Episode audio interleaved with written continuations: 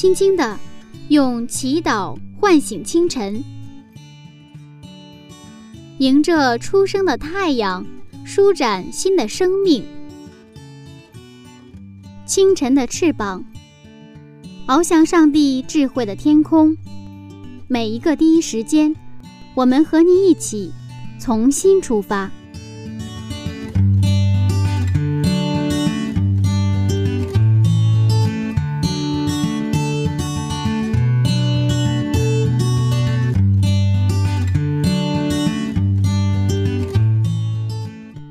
间与上帝相遇。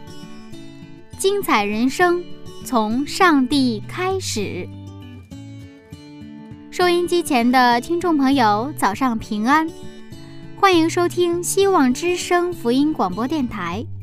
这里是清晨的翅膀灵修栏目。今天柚子继续和您分享《创世纪》的精彩故事。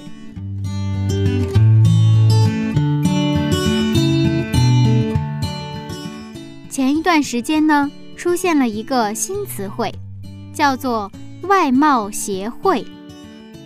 别误会，这可不是指商业上的贸易协会，而是指现实生活中忽略人的内心，只注重外表的现象。其实我们很多人都是外贸协会的成员。那在今天的圣经故事里。我们也发现一位外贸协会的成员，他是谁呢？一起进入《创世纪》。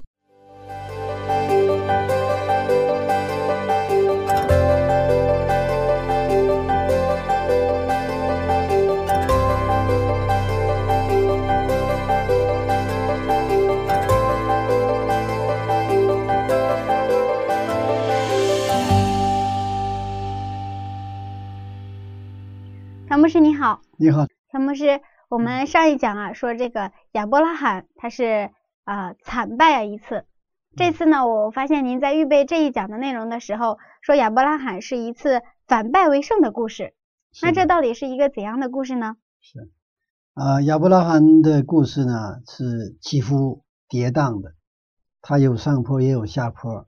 我今天是上坡 今天是上坡了。嗯，我们看到这个亚伯拉罕呢，从失败再走向成功，而且是不仅是走向成功了，他的信仰也是上了一个新的台阶。我们还是先看一个一段经文啊，然后再分享《创世纪》十三章一到四节。《创世纪》十三章一到四节，亚伯兰带着他的妻子与罗德，并一切所有的。都从埃及上南地去。亚伯兰的金银牲畜极多，他从南地渐渐往伯特利去，到了伯特利和爱的中间，就是从前支搭帐篷的地方，也是他起先筑坛的地方。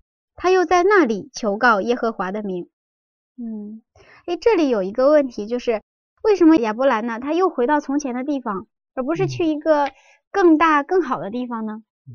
是按照一般的情况来说，哈。我们到了一个地方失败了，是吧？就是不是特别愿意回到回到原来地方，对，因为这个丢人现眼，没面子，对不对啊？当这个亚伯拉罕从迦南地，原来是从加勒底乌尔到了哈兰，然后到迦南，是吧？迦南是上帝应许的地方，但是遭了饥荒之后呢，从迦南他到了这个埃及，埃及是非常富饶的地方，然后在埃及就遭到惨败了嘛。嗯，那正常来说，就这个他可以选择有很多的选项，他可以去加勒重新回那个回到哪儿？加勒底乌尔，嗯，呃，也可以到哈兰，嗯，呃，也可以到别的地方，不一定非得要回到迦南，嗯，啊，但是他呢又重新回到他起初他去这个求过耶和华的名，他设祭坛的这个地方，就是迦南地，啊，就是。其实我们今天就带出来一个很有意思的话题了。亚伯拉罕呢，他他其实是巨富，而且他下埃及的时候也得到了很多财富。他们其实从那个加勒底尔出来的时候，已经有很多财富的人。他但是他住帐篷，是吧？他经历过加勒底乌尔那个地方的楼房啊、水洗式的马桶啊，还有油漆马路啊。啊，这个他都经历过城市的富饶，那么城市的那个便捷、奢侈、享受，但是他现在选择了这个帐篷，可以说他是一个住帐篷的一个富翁。现在这个犹太人呢，也有这个帐篷节哈。帐篷节的话，他都是在自己的房子面前，他在这个，即便是富翁，也是他用什么那种纸壳箱子啊，就是这种很简陋的搭一个棚子，然后呢，在这个帐篷节、祝棚节期间呢，他们就住在这里边，在那里边吃饭，让他们去回忆他们曾经在旷野时候的生活。那么这个亚伯拉罕他作为一个富翁呢，他住在这个帐篷啊。然后他这个马上做的事情是什么？就是筑祭坛。筑祭坛用今天的话说就是建教会啊。他这个祭坛就是建在哪里啊？建在他那个帐篷的这个旁边。他不是到很远的地方，就在他们的旁边啊。我们在这个以后会在这个他的儿子以撒的故事当中都会看到，他们是三个是在一起，帐篷，然后是祭坛，然后是井。这个三位一体了。啊，这是这个三个这个井，它就离不开水嘛，特别是那个地方，然后它也得有就住的地方，还有一个敬拜的地方。那其实我有一个愿景哈，我也跟经常跟我周边的青年人讲，其实我们在过去去教会的话很远，嗯，一个半小时到两个小时，嗯，这还得倒车，这还有很挤。就现在以前周末不挤了，现在周末也挤了，所以说有的时候。呃，开心是挺开心，这去教会回来，但是我们的身心还是有一点觉得什么疲惫，疲惫，大家不感觉到这一天是真正的休息了。所以说我的愿景是什么？可能有很多的人会有愿景哈，这个愿景就是我生活在什么社区、什么小区的话，就我们小区就有教会，我们的小区就建一个聚会点，不见得很大，也许可能几十个人，也许可能一百来人，但是这些人呢都互相都认识。彼此能叫出叫出是那个名字来。那现在这个，我先作为教会的教会的传道人呢，有时候到教会以后就发现老是有陌生的面孔，因为老有新来的人嘛。那尤其现在聚会店越来越多，那这种情况下就是很难才能够进入到一个很这种很深的那种团契的关系当中啊。所以常常我也是为这个祷告哈。但是呢，真的我希望哈。就是在我们的小区里边能够有我们的教会，就像亚伯拉罕他帐篷的旁边筑起他的祭坛啊。当然这个呢，就是呃也应该这个有很多的人，而且是我希望有更多的人一起拥有这样的愿景。无论是什么地方，只有人就人这个生活的小区，哪个小区都有我们的什么一个敬拜上帝的地方，哪怕是很小，但是那个地方有温馨啊，彼此相爱哎这样的一个地方。所以他现在亚伯拉罕呢，从迦南地呢回到了哪里啊？回到了起初他离开的地方，是吧？遭到饥荒，然后离开的地方。那么回到这个起初的地方以后，在那儿支他帐篷，然后呢，在那儿设这个祭坛，是不是？我们这让我联想到就是创世纪的一章一节。创世纪一章一节怎么写的呢？大家都熟悉哈。起初，上帝创造天地。嗯，其实我们每个基督徒都有一个我们的起初，我们信仰的起初，我们曾经认识耶稣的那种起初，曾经我们到了教会以后那种为耶稣基督对我们的爱怦然心动的那么一个起初。其实每个人都有啊，每个人都有。那么，当我们信仰遇到问题的时候，其实圣经给我们的处方是回到我们那个起初。啊，启示录二章二节到四节，他是这样跟我们说的：启示录二章二到四节，我知道你的行为劳碌忍耐，也知道你不能容忍恶人。你也曾试验那自称为使徒却不是使徒的，看出他们是假的来。你也能忍耐，曾为我的名劳苦，并不乏倦。然而有一件事我要责备你，就是你把起初的爱心离弃了。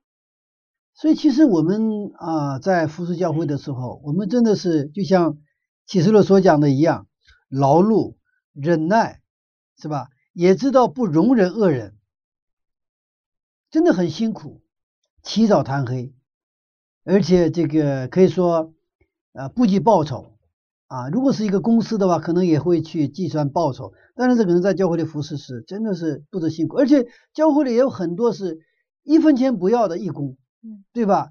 他就愿意拿出自己的时间、自己的精力、自己的恩赐、能力，甚至是还还带着自己的钱财来服侍教会。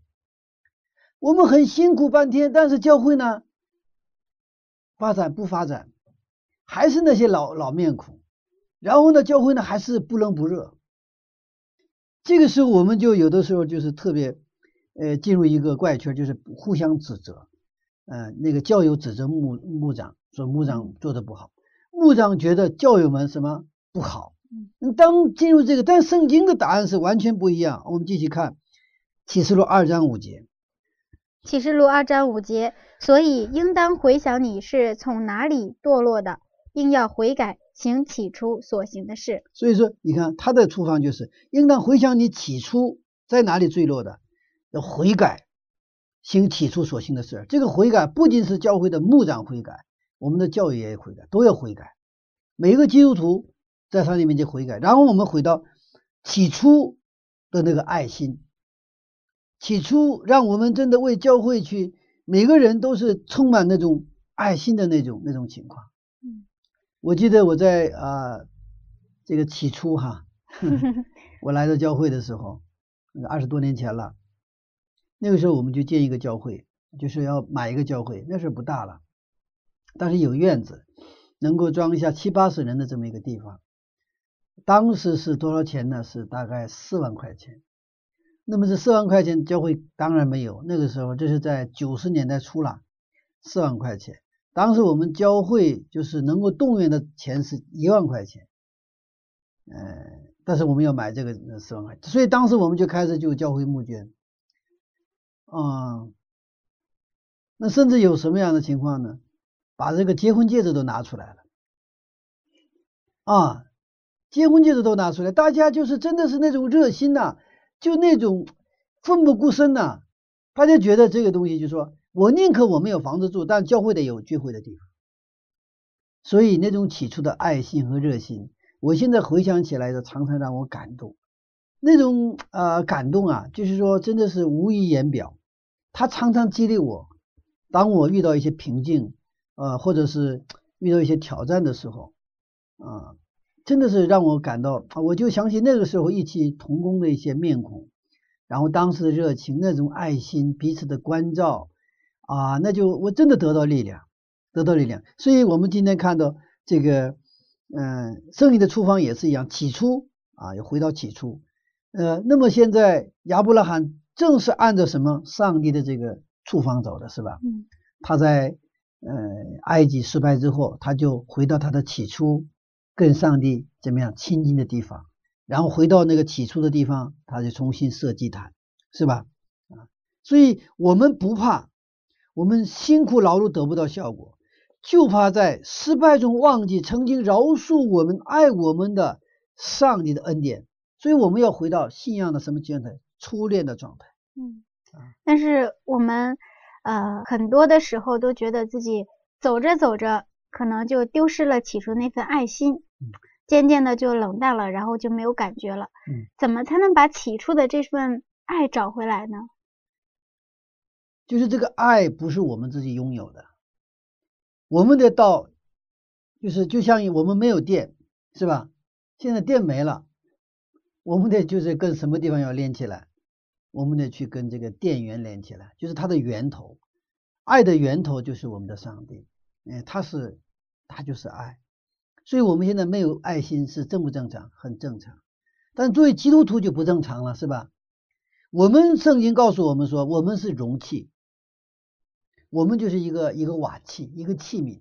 嗯，我们是装载的。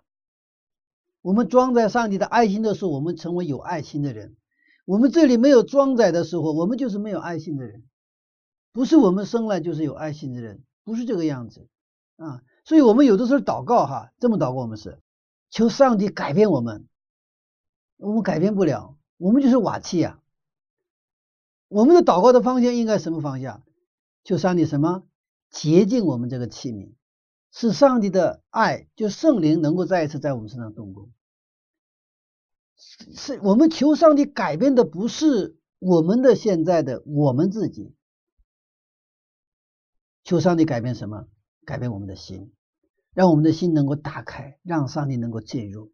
所以在启示录三章就是很具体的，就是二章刚才说了嘛，然后三章上帝就什么在敲门嘛，在门外敲门，我要进到你里边去，我要跟你一起同住、同同吃同住啊。所以我们怎么去回到实际我们的信信仰生活当中，怎么回到上帝面前？其实我们要知道这个状况的真实的这个这个这个这个原状在哪里，就是说我们回到上帝的话语面前。回到我们的圣经面前，不要上人去询问，那个没有什么太大作用。我们因为上帝已经给了我们圣经，对吧？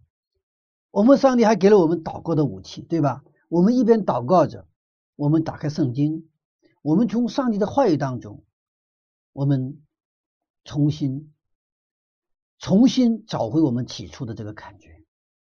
其实，在以后我们在历代志啊，在列王记上下，我们看到。那个真正的宗教的复兴都是从哪儿开始的？都是从上帝的话语开始。上帝的话语，回到上帝的话语，就是回到起初。因为上帝的话语是什么？是大有能力的上这个话语，它能够怎么样？它进入到我们的心中，重新创造我们啊！所以这个亚伯兰，所以他做的什么？回到那里就是重新什么设祭坛，来到上帝面前。后来上帝呢也让雅各回到伯特利嘛，对不对啊？嗯，他就到回来以后，他到事件去那个去见，他说不行，这是你许愿祷告是伯特利，那就在伯特利重新祝他。雅各听从了，然后他回到伯特利重新啊祭坛。所以回到起初是圣经的非常重要的一个贯通圣经的一个原理，也就是我们按照这个原理做的时候，上帝会恢复我们起初的爱心，回到圣经，回到上帝的话语。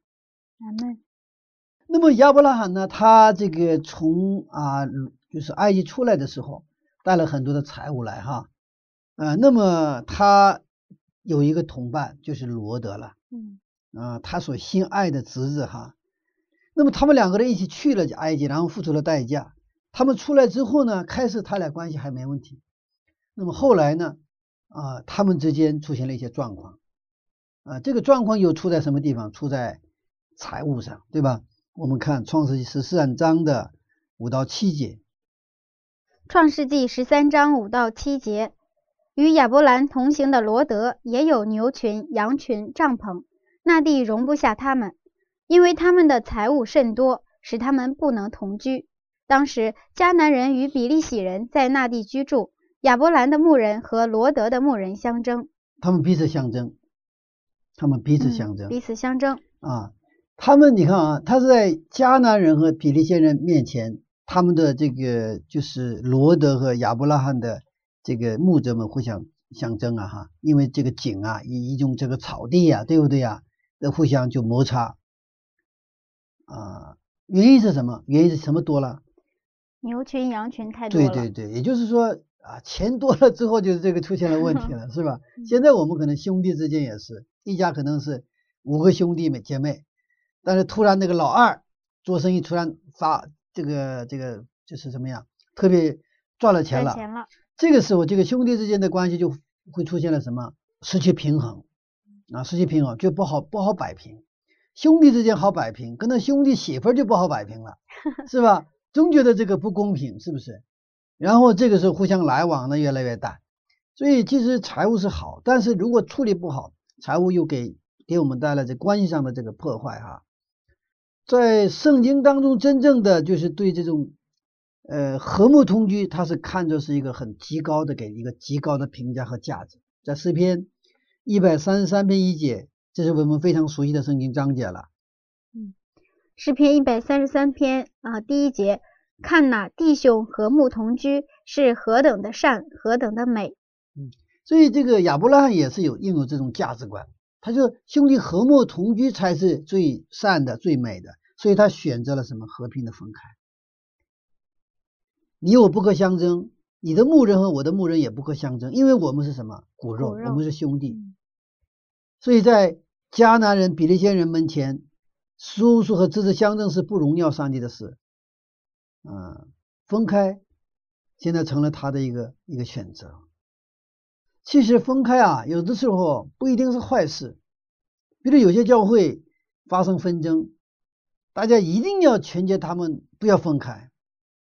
当然这是好，这尽量不分开是当然是好事情。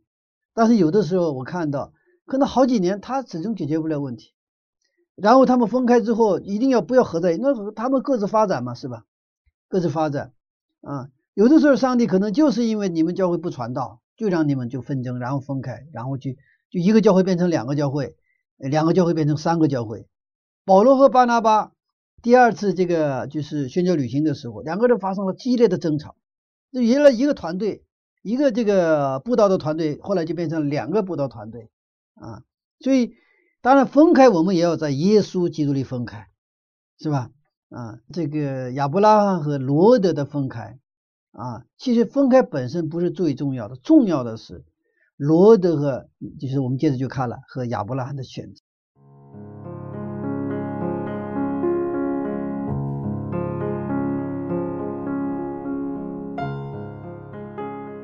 初恋是美好的。亚伯拉罕失败之后，他回到了和上帝开始的地方，重新整理和上帝的关系。亲爱的听众，如果您在信仰过程中感到疲惫无力，那就说明我们需要回到上帝的话语里，重新整理和上帝的关系了。也许我们会反复出现无力的状态。但是柚子相信，只要我们愿意回到上帝里面，就有重新开始的希望。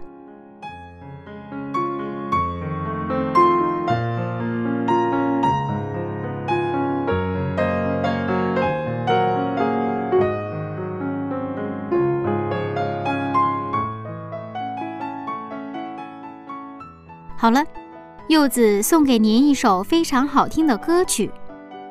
主啊，求你侧耳听，来自有晴天音乐世界。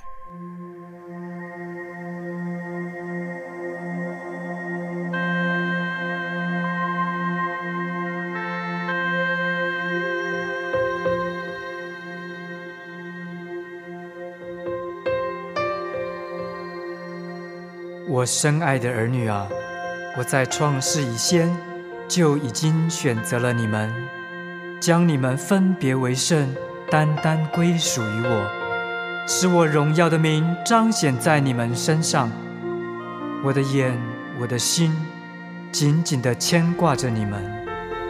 你们若是遵行我的吩咐，谨守我的律例典章，我必赐福给你们和你们的子子孙孙，来寻求我，来寻求我的面吧。我必从天上垂听你们每一个祷告，赦免你们一切的罪，医治你们受伤的地，来归向我，来归向我吧，我所爱的儿女们，来归向我吧。我们站立在你殿中。前自己，来到你的面前，主耶和华，我们举手向你呼求，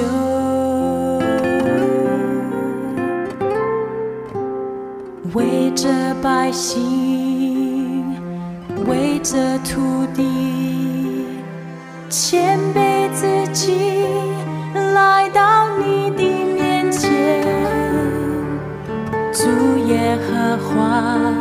我们举手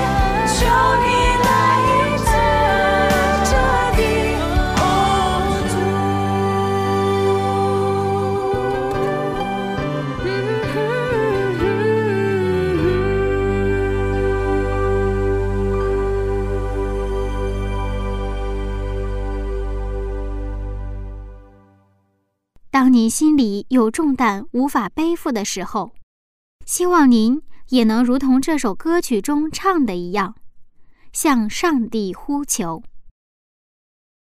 好的，亲爱的听众朋友，欢迎和柚子回到清晨的翅膀灵修栏目。创世纪继续邀请您分享亚伯拉罕的故事。我们看创世纪十三章九到十节，创世纪十三章九到十节，遍地不都在你眼前吗？请你离开我，你向左，我就向右；你向右，我就向左。罗德举目看见约旦河的全平原，直到索尔，都是滋润的。那地在耶和华未灭索多玛、俄摩拉以先，如同耶和华的园子，也像埃及地。罗德看见约旦河的全约旦河的那个平原呐、然后直到索尔，然后呢是这个索多玛、俄摩拉，就是因为一般一个城市的文化都是靠近河流的，嗯，是吧？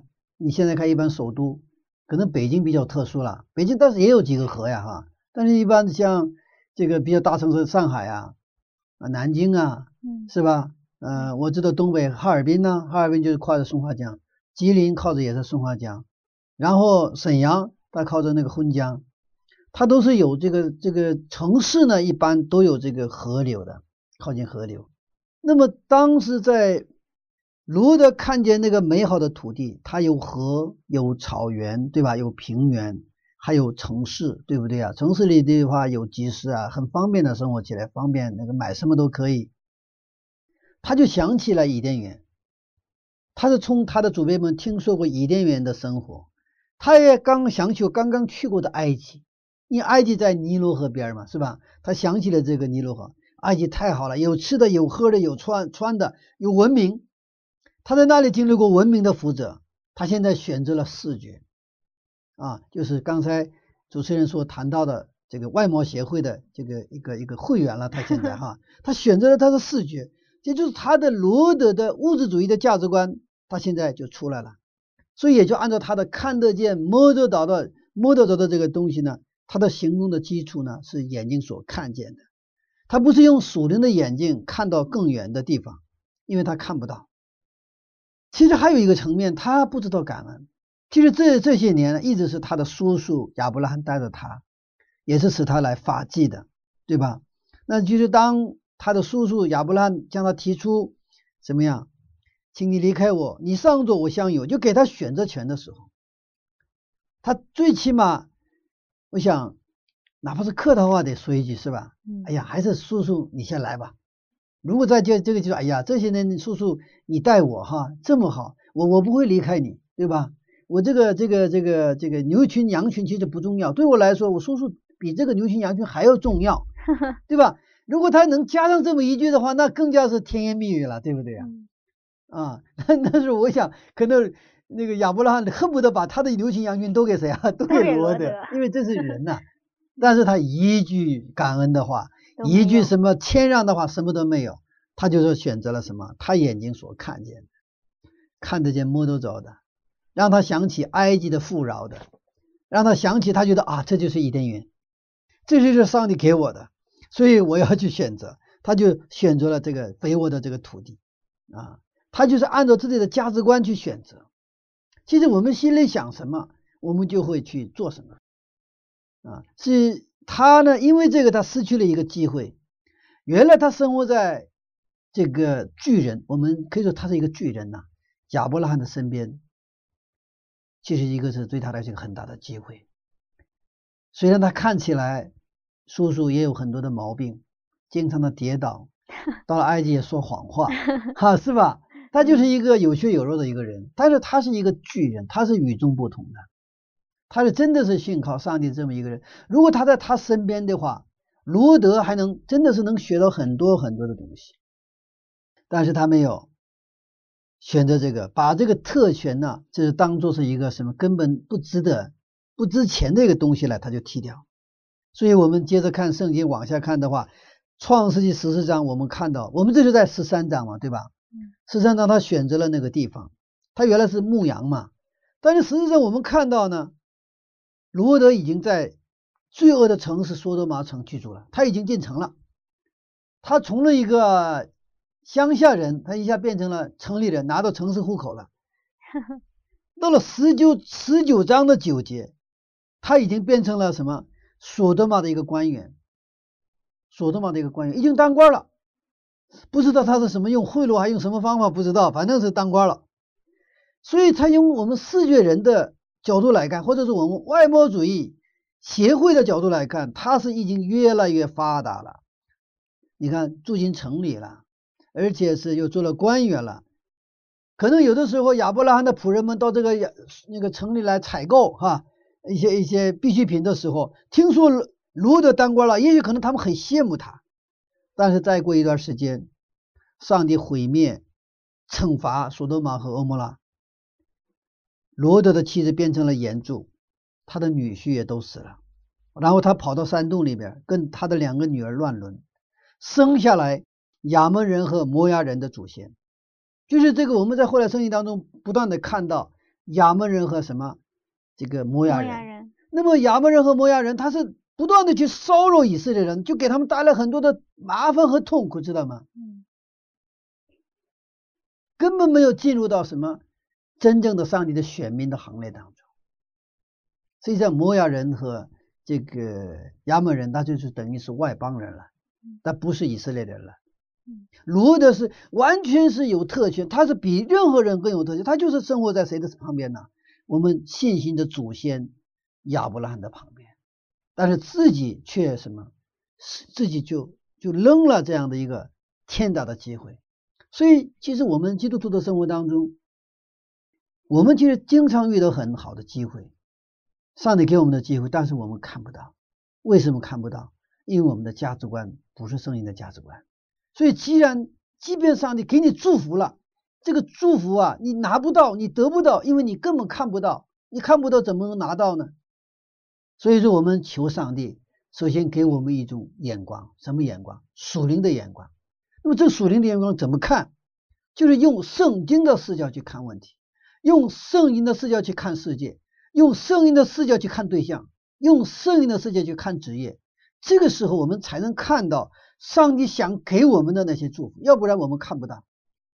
我们看到的都是这个世界的人所看到的东西，然后你跟他们去争，然后你的名分还是基督徒去教会的人，然后我们有很多的限制，是吧？有很多的局限，这样局限那个局限，然后我最最后我们觉得什么呀？好像因为我们的信仰，让我们吃亏了很多，让我们做出了很多的牺牲，哪来的话呀？我们的上帝是愿意丰丰富富的赐福给我们的上帝。就像我们的奶奶、我们的父母，真的是你要出门或者是呃这个你要去远足哈的时候，那就是什么你的衣服啊、你的兜里啊，又塞鸡蛋呐，又塞这个又塞那个，就是都是愿意只要能装的东西，他都是愿意给你塞的。这是父母的心境，对吧？我们的上帝也是一样，但是我们我们是没有任何的空空间可以装这些东西。我们的上帝所以不断跟我们说：你们要仰望耶和华，你们要在耶稣基督里，我们你们要成为一个新造的人。当我们成为新造的人，都是我们有一个新的看见，才能看见上帝所愿意赐给我们的那个福气哈。嗯，那我想可能有一部分人会想，这个罗德他后来遭遇了那么多的麻烦，是不是跟亚伯拉罕有关系呢？如果当时亚伯拉罕不让罗德走的话，可能也不会有后来的这些痛苦的遭遇了。其实亚伯拉罕有一定责任的哈。嗯。啊，因为这个责任首先不是在那个时候让他选择，而是在那个之前，当上帝呼召亚伯拉罕离开加勒底沃尔的时候，上帝那个有一句话是这样的：你要离开本主，嗯，附加，一本族夫家，嗯。一个是老家，就是老家要离开，空间要离开，然后还有你的亲戚关系上要离开。但是他一直什么？带着罗德，一直带着罗德啊，因为罗德的父亲早逝嘛，他也把他当做自己的儿子一样看待，嗯就非常的爱这个罗德啊。那么后来是因为啊，就是这个从大的一个一个层面上看，因为这个呃他们太发达了，就是不能同居了，就是牛群羊群太多了，所以说迫不得已离开。嗯啊，要没有这个的话，我想，呃，亚伯拉罕不会让他离开的。但是上帝的旨意是什么？上帝旨意是让亚伯拉亚伯拉罕成为一个什么啊？真正的一个上帝啊，就是选民的一个一个就是信心的祖先。呃，也许可能他继续跟亚伯拉罕在一起的话，可能当上帝说我给你孩子，亚伯拉罕说不用，我有儿子已经是吧嗯？那也许可能亚伯拉罕的选择是这样子，所以从这个层面上，我们理解亚伯拉罕其实没有问题。但是呢，从罗德后来的遭遇这个角度来说，亚伯拉罕有没有他的责任？有这么一个一个问题嘛，是吧？我想，其实亚伯拉罕是呃可以说对亚伯这个对这个罗德已经是已经做了充分的作为一个这个叔叔的责任。问题是亚伯拉就是他是谁的选择？是罗德自己的选择啊。当我想这个亚伯兰说你向东，我亚我又就向右，说这个的话的时候，亚伯兰他愿不愿意他离开？不愿意，我想他不会愿意嗯他离开的。但是他现实的状况，他比较冷静的处理，也必须要这么处理。但是呢，亚伯拉罕他心情不是这个样子，他不希望他离开，还是他是自己要走了。所以罗德的经验今天给我们就是一个教训。如果说我们的价值观、我们的信仰观不改变的话，我们即使在教会，我们也无法什么得救。因为罗德在亚伯拉罕的身边，那里有帐篷、有祭坛、祭坛是吧？有敬拜，但是他的信仰没有得到成长和改变。世界人罗德今天一样生活在我们的中间。今天你我可能就是这个罗德，一旦有选择，也许我们的选择就是罗德的选择。所以要，我们要回到起初，再一次省察我们自己跟上帝到底有没有关系？我们的信仰的基础是不是圣经的基础？但愿我们都不是视觉人，而是新觉人亚伯拉罕啊！我就是我用的一个新词儿啊，新觉人，新觉人，他是用心去什么呀？去触摸的这样的一个人，去看的一个人。在第一次闹饥荒的时候，亚伯拉罕选择了物质，对吧？嗯，去了埃及。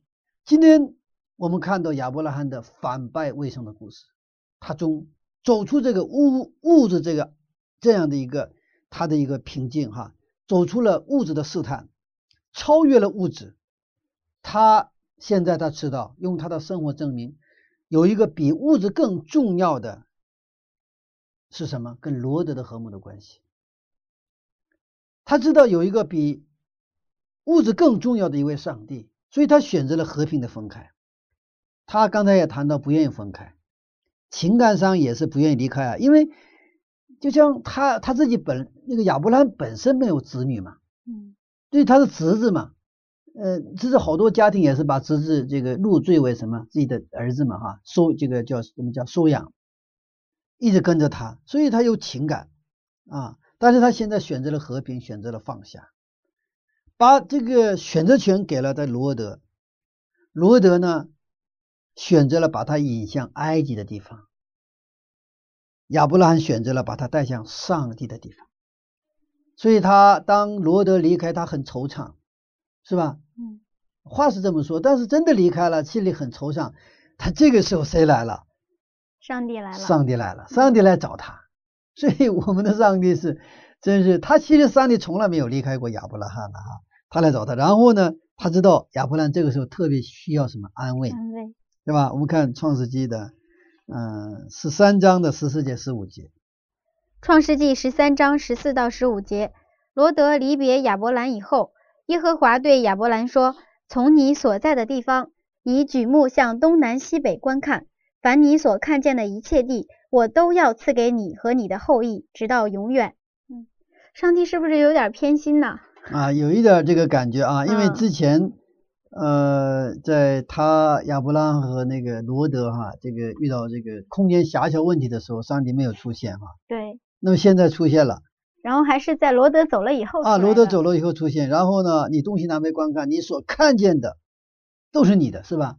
这里边还是看见的。那个之前呢，罗那个亚伯拉罕给罗的一个机会，你看见是吧？你看那个地哈，然后你喜欢哪一块你就选择哪一块，是吧？现在上帝也是你看见什么，所以其实我们都是在看，但是做的是你看的是你自己看的，还是上帝让你看见的东西，是不是？对此应许和祝福亚伯拉罕的回应看怎么样？当时把你东西南北你所看见的地全部给你哈。假设当时有这个土地这个产权的交易所的话，也许我们的第一件事就赶紧欣喜若狂的去跑到哪里啊？产权交易所去办理土地产权证，是吧？现在是用自己的钱买这个楼房、期房，还有排队排，可能老早就拿着砖头去排队去，是吧？那还能这个是不用钱的，一分钱都不用投，你看见的全是你的。假如说这个小区的见的一个老板，然后跟那个主持人说，那个你现在到这个最高的地方三十三层，你看东西南北，你看的楼房都是你的，嗯 那样的话，那我就立刻成了房产大户了。哦，那你就是非常的就是呃，不是开心的问题了，可能差不多，也许就要疯了，是不是？但是我们看亚伯兰的回应，《创世纪十三章十八节，创世纪十三章十八节，亚伯兰就搬了帐篷，来到希伯伦曼利的橡树那里居住，在那里为耶和华筑了一座坛。希伯伦嘛，他的你看他的回应不是到那儿跑马圈地啊，到土地什么就搞这个去这个占这个地方，而是搬了帐篷，来到希伯伦曼利的橡树那里去。一个这个是什么地方？希伯伦曼利橡树是他们来到迦南以后第一个就是立帐篷筑祭坛筑祭坛的地方。嗯，然后然后在那里呢，他有耶和华筑了一座坛，对吧？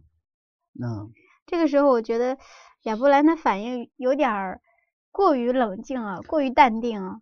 你看，其实亚伯兰的回应是筑祭坛，是吧？嗯用今天的话来，他建教会。嗯上帝给这一切都给你的时候，他的回应是：我去建教会。以前在东北啊，这带有跑马圈地啊，啊，你跑得越快越远，那地都是你的。所以现在亚伯兰的回应是去筑祭坛建教会。那其实亚伯兰在说什么？上帝啊，我谢谢你，这些地产、这些房产虽然很好，但是说，但对我来说，最重要的是你，上帝，我有你就够了，啊，有你就够了。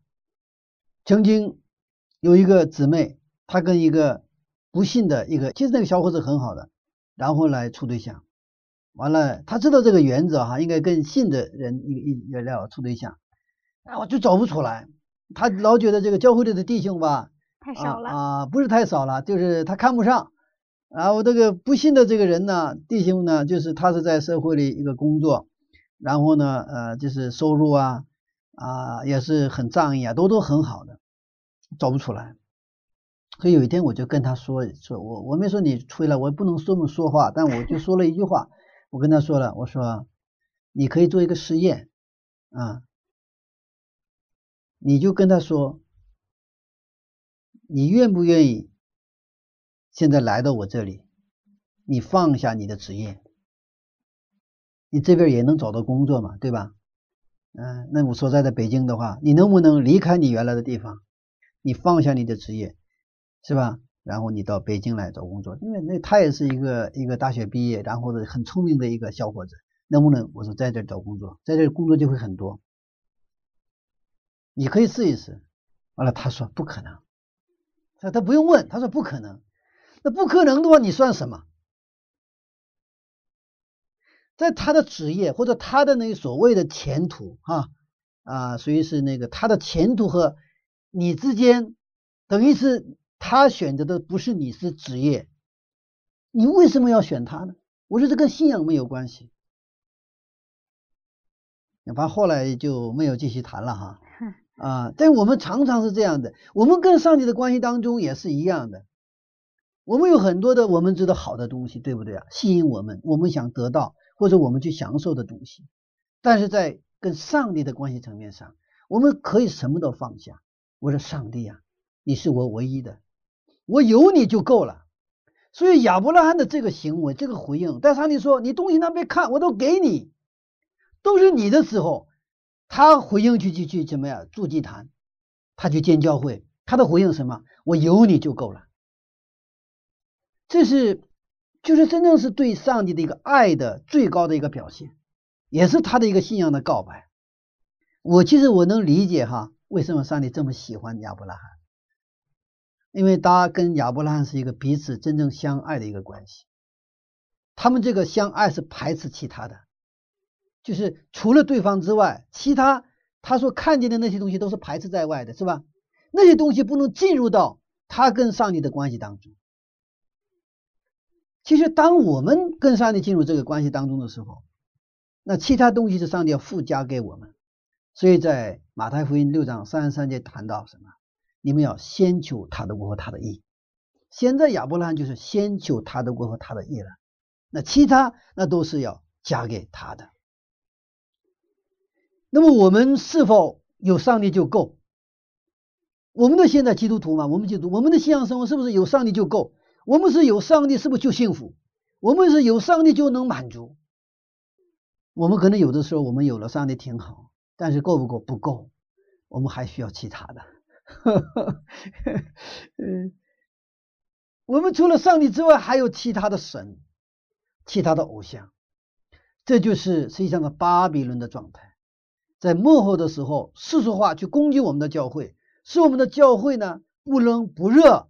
我们的信仰处于那种冷漠的一个原因，不再是那种炽热的、单单仰望对方的那种彼此相爱的初恋的那种感觉。所以说，现在亚伯拉罕信仰到了一个新的层面，他不像罗德一样用视觉去判断，而是用心、用信仰来判断。所以他抓住了这个机会。所以亚伯拉罕的后裔呢，也是因着亚伯拉罕蒙福了。所以上帝应许怎么样？你看他接着创世纪十三章六节十六节，我们看创世纪十三章十六节，我也要使你的后裔如同地上的尘沙那样多。人若能数算地上的尘沙，才能数算你的后裔。当时亚伯拉罕没有子女啊，他上帝给这样的应许，是不是？亚伯拉罕应许土地的时候，还加了这样的一句哈：纵横走遍纵横走遍土地，用什么？用你的双脚亲自都走一遍。也就是说，上帝的祝福是用我们的践行来去让它落地的，就是我们的实践。上帝说往东，我们就往东，不是只是在那儿听啊。所以，耶稣基督的主导文当中啊，他也说：“愿上帝的旨意怎么样，行在地上，如同行在天上。”那上帝旨意如何去在地上行呢？就是靠我们的践行，我们的实践，我们的实际生活当中，按他的话去生活一样。在韩国八十年代的时候，他做了一个大型的布道会，在那个如意道广场啊，他为了筹划这次布道会。那些教会领袖们在一起祷告，那个时候他们就是一起把手按在，打开圣经就按在创世纪十三章十七节，就是我们今天读到的。你起来，纵横走遍这地，因为我必把什么这地赐给你。他们就这些教会领袖们打开圣经，然后手指着这个圣经经文来祷告，结果云集了多少人知道吗？一百万这个布道会，一百万呢，这是在亚洲国家呀。在那个现在首尔的那个就是最大的广场，相当于像天安门广场那样的地方，最大的广场，云集了一百万听众。后来四百年之后呢，约书亚也是拿着这句话，十三章十七节来宣布：这迦南地是我们的，现在我们必什么？纵横走遍这地。现在为我们耶和华的名夺取这地，其实这也是一个非常好的传统。在今天我们基督徒的生活当中，我们学圣经道理当然重要，但是更重要是按照他的话去做啊！你上班，你可以一边行走在你公司的角角落落，一边祷告，你亲自走遍、纵横走遍你们公司哈。如果你住在一个小区的话，你也可以今天拿着这个十三章十七节的话，纵横走遍你的小区，并祷告说。求上帝给我们力量和智慧，在这个小区建立什么？你的教会，把你的那些羊归到你的羊圈里边。阿门。我们的上帝是行动的上帝，信徒也是行动的信徒。愿我们今天的这个是时间上帝话语的一天，哪怕是一句话，哪怕是一句话，一天一句话，一年就是多少话了？三百六十五句话，就不得了了。十年的话。三千六百五十句话，愿今天你起来，纵横走遍这地，我必把这地赐给你。这句话应验在我们的身上。阿门。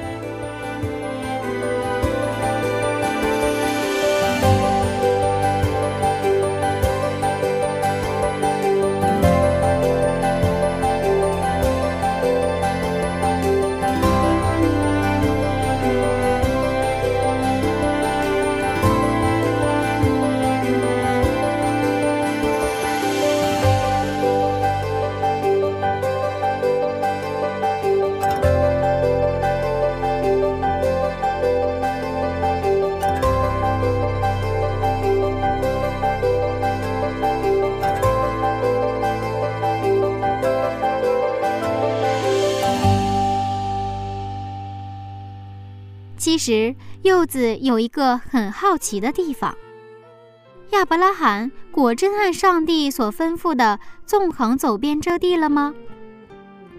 这个问题呀，柚子打算私下去难为一下牧师呢。不过不管怎样，罗德的视觉给他带来了麻烦，亚伯拉罕的心觉却为他带来了祝福，而他的实践实现了上帝的祝福。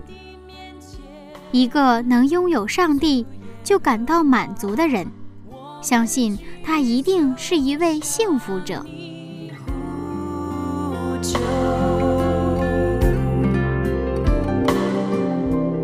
为着百姓，为着土地。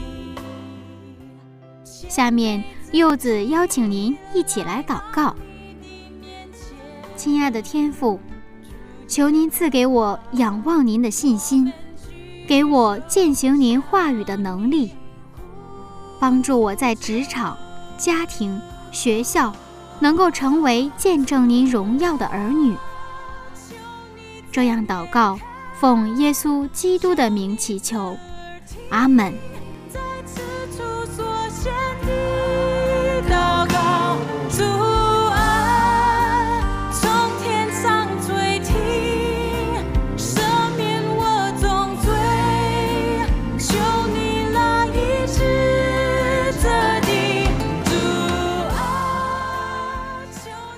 好了，亲爱的听众朋友，又到了结束的时间了，新的一天开始了。